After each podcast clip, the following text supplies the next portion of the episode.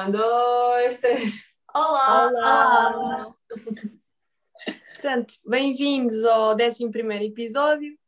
Uh, neste episódio vamos uh, discutir um bocadinho sobre bioética, é a segunda parte. A primeira parte foi com o Dr. Edson Oliveira e hoje trouxemos uh, o Dr. José Metelo e gostaríamos que se apresentasse um bocadinho. Portanto, o meu nome é José Metelo, eu sou ginecologista, Uh, faço uh, medicina da reprodução, sou subespecialista em, em, medicina da reprodução. Neste momento uh, trabalho no Hospital Garcia Dorta, no CIRMA, em Almada, e também numa clínica privada que é a Ginemed, em Lisboa. já faço isto há, desde 2011 e, e pronto, estou aqui hoje com vocês para responder às vossas dúvidas. Portanto, a nossa primeira pergunta é quais é que são os processos de procriação medicamente assistida que podem originar um excedente embrionário?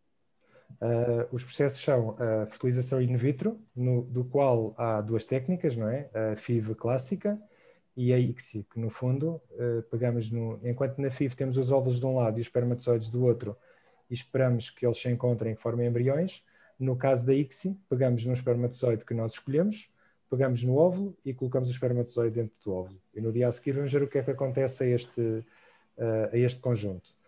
Uh, na prática, uh, este processo pode resultar de gametas, portanto, óvulos e espermatozoides deste casal, de um casal, pode ser com óvulos de uma dadora, pode ser com espermatozoides de uma dadora ou com óvulos e espermatozoides de dadores e que não pertençam àquele casal.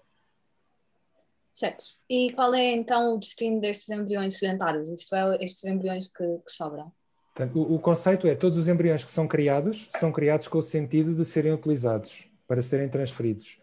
O que é que acontece? Para o processo ser eficiente, nós não conseguimos retirar um óvulo, retirar um espermatozoide e ter a certeza que vai dar um embrião capaz de dar um bebê. Para o processo ser eficiente, uh, tentamos tirar muitos óvulos para conseguir que eles sejam fecundados por muitos espermatozoides e, em alguns casos, vamos ter apenas um embrião, em outros casos, podemos ter muitos embriões. Portanto, o objetivo destes embriões é serem utilizados pelo casal. Se tivermos embriões sedentários, este casal que pode ter uma gravidez este ano, se tiver embriões sedentários, pode utilizá-los daqui a dois ou três anos, quando quiserem ter outro filho, sem terem que passar pelo processo complicado toda outra vez.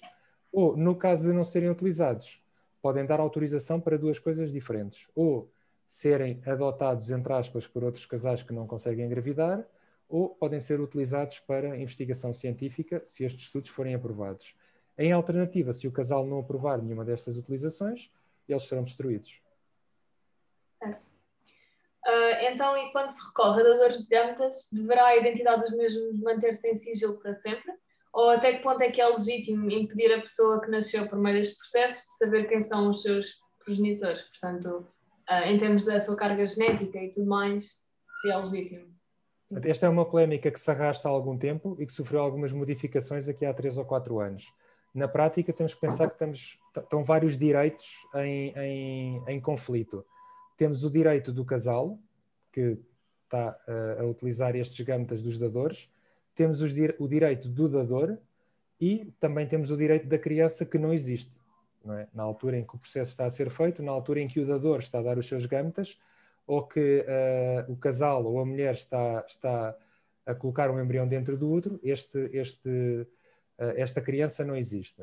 Portanto, tem, temos que ter sempre estes, estas três entidades, uh, há sempre um conflito entre elas.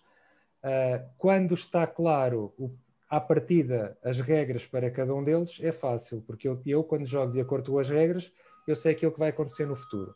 Portanto, se eu der os meus gantas e souber que a minha identidade pode ser revelada, então se ela for revelada, não há problema, porque eu já sabia que isso podia acontecer.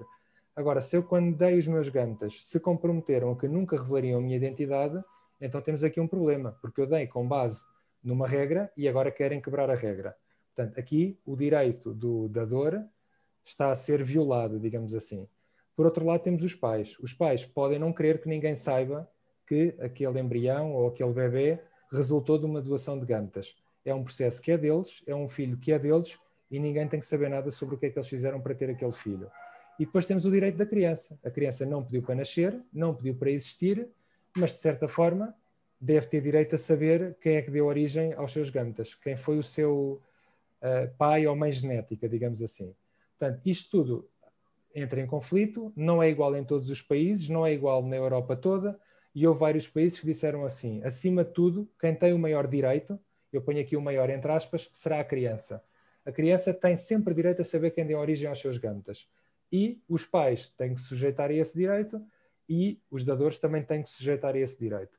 Portanto, a lei mudou alguns em 2016, 2017, não sei dizer ao certo, e a partir do momento em que a lei mudou, todos os dadores que dão gametas estão a dar em Portugal de uma forma anónima, mas sabem que eh, a criança que daí nascer, quando tiver 18 anos, pode saber que foram eles que deram origem àqueles gametas. Sobre outra coisa, sobre os pais. Aquela criança só sabe que resultou de uma doação de gametas se os pais lhe disserem. Pronto. E muitas vezes há pais que dizem que nunca vão dizer àquela criança. Uh, a nossa recomendação geral é que os pais não devem ter segredos para com os filhos. Portanto, os pais devem informar os filhos, em alguma etapa do seu crescimento, que resultam de um processo de doação de gametas, e os filhos, quando tiverem 18 anos, se acharem adequado, vão perguntar ao Centro Nacional de Procriação Medicamente Assistida quem foi o dador daqueles gametas e podem procurar essas pessoas. Está bem? É claro que eh, estas pessoas não têm nenhuma responsabilidade, os dadores não têm nenhuma responsabilidade emocional ou financeira sobre aquela criança e, e nunca vai poder ser exigido uh, isso. Em caso de morte de um dador, será mais ético usar ou desperdiçar os gametas doados? Considerando que, por exemplo, se um membro do casal queria utilizar, mas um, o outro membro morreu, o que é o mais ético a fazer? Olha, Mariana, eu acho que estás aqui a confundir duas coisas. Uma coisa é a morte do dador, e o dador doou os seus gametas, e os seus gametas vão sempre poder ser utilizados, desde que essa morte não resulte de uma doença genética complicada. Vamos imaginar que foi um acidente de carro. Portanto, o dador doou os seus gametas, teve um acidente de carro, ponto final. Os gametas são utilizados.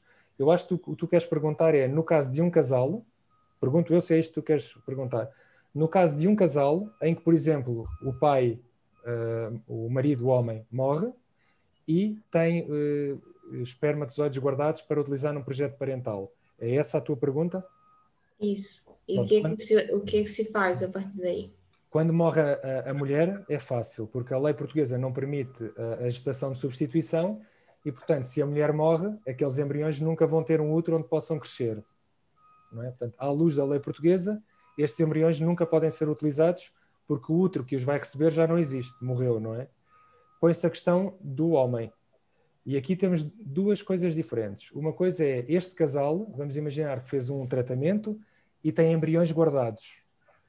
O que está estipulado na lei é que, em vida, se este homem manifestar por escrito interesse em que, mesmo em caso de morte, os seus embriões sejam utilizados pela mulher, esta mulher tem direito a utilizar os seus embriões. Tem que ser manifestado antes, por escrito. A questão é quando temos gametas, quando só temos espermatozoides, por exemplo, não é?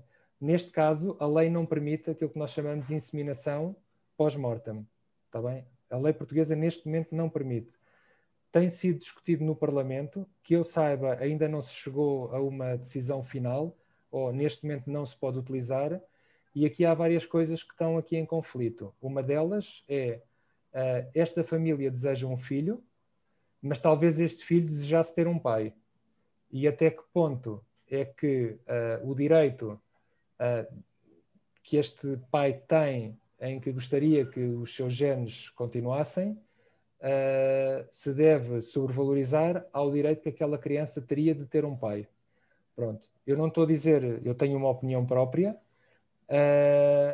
há aqui várias questões também legais que têm, possam ter a ver com heranças, com dinheiro, com isto tudo, porque mesmo se for feita uma inseminação pós-mortem, aquela criança é um herdeiro de, dos bens daquele, daquele pai, de certa forma. Pode gerar aqui algum conflito. Uh, mas neste momento, à luz da lei portuguesa, não, não se podem utilizar gametas de um marido, não é? Ou um, um companheiro uh, morto. E uma pessoa com problemas psicológicos deve iniciar um processo de reprodução assistida? depende do que é que é um problema psicológico, não é? Por exemplo, vou-te dar um exemplo. A morte de um familiar pode gerar uma depressão profunda e é um problema psicológico. Digamos, tem uma depressão reativa a uma determinada situação. Pronto. E, de certa forma, pode ser tratável e pode melhorar. Temos, vamos buscar um exemplo um bocadinho mais extremo, um esquizofrénico, não é? Que, em princípio, tem uma doença mental para a vida, mas com um tratamento adequado pode ter uh, um equilíbrio. E se esta pessoa tem um papel importante na sociedade, se pode trabalhar, se tem um emprego estável, se tem uma casa, se contribui para a sociedade, porque é que esta pessoa não há de poder ser pai? Portanto, eu acho que temos que ver se estamos numa situação aguda uh, e que pode melhorar ou não, e se estivermos numa situação aguda, eu acho que esta pessoa deve estar mais estabilizada ou deve ser tratada ou curada antes de avançar, e se estamos numa situação crónica que à partida não nos faça pensar que possa ser um mau pai, então não vejo porque que esta pessoa não possa fazer um tratamento. É muito difícil uh, dizer que uma pessoa não é capaz de ser uh, pai ou mãe. É difícil. É? é? difícil estabelecer uma linha em que dizemos esta pessoa pode ou esta pessoa não pode.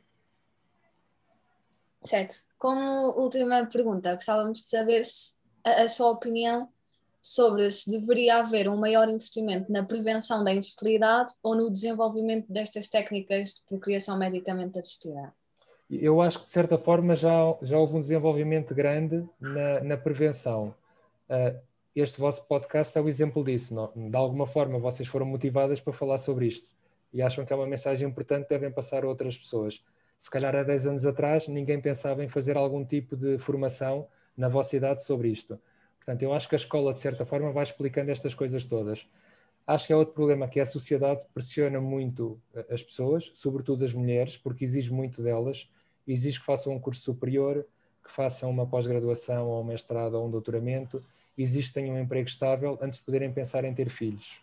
Eu acho que antigamente a vida, uh, se calhar há 20 ou 30 anos, as exigências que cada um tinha, cada um de nós tinha para a sua vida eram menores Uh, é difícil comprar uma casa agora, é difícil ter um emprego estável e enquanto não se consegue esta estabilidade, é difícil uh, pensar em ter um filho. Significa que a maior parte das vezes os casais e sobretudo as mulheres estão a entrar num projeto parental mais tarde. A média de idades em Portugal, desde há 3 ou 4 anos, é acima dos 30 anos para ter o primeiro filho. Ou seja, cada vez que vemos alguém com 20 anos grávida, temos que pensar que há um oposto, que é alguém com 38 ou 39 que também está grávida. Está bem? E estamos a falar do primeiro filho e, portanto, este é o principal problema de infertilidade que nós temos em Portugal: é começar tudo muito tarde. Está bem? Ninguém está a querer engravidar aos 18 a 19 anos, que é a idade fisiológica em que, em que as mulheres deviam estar a engravidar. É difícil. Se nós tivermos, se vocês tiverem uma amiga com 18 anos grávida, vocês ficam arrepiadas, não é? E se vos disserem, está bem, mas toda a gente devia engravidar aos 18 anos. As rainhas engravidavam com 16 ou 17 antigamente, não é? Porque é a idade em que é a melhor idade para se engravidar, biológica. Portanto, quando começamos a fazer tudo mais tarde, estamos a carregar um conjunto de problemas pronto, que seriam evitáveis. Mas a sociedade está desta forma. Acho que a prevenção é importante no sentido das pessoas perceberem que uh, se tiverem a pensar uma gravidez mais tarde, procurem, falem com alguém para, perguntar quais são as implicações disso. Uh, mas de resto, eu acho que vai haver muita informação. Está bem? É, há sempre falta, não é? A partir do momento em que temos mais gente a começar mais tarde, vamos ter mais necessidade, mais procura a partir do momento em que temos mais procura, temos que criar condições para que essas pessoas possam chegar ao serviço de saúde em tempo útil e serem tratados da forma mais adequada. Portanto, eu diria que na prevenção podemos ter um bocadinho mais, no apoio às pessoas que precisam, aos casais, devíamos ter um mais mais, se fosse possível. Certo. E, e então damos como concluído o nosso episódio. Muito obrigada ao Dr. José Michel pela sua participação. Então, Foi pronto, olha, foi um prazer, está bem? Até uma próxima oportunidade. Muito obrigada. Obrigada. Adeus, então. Adeus.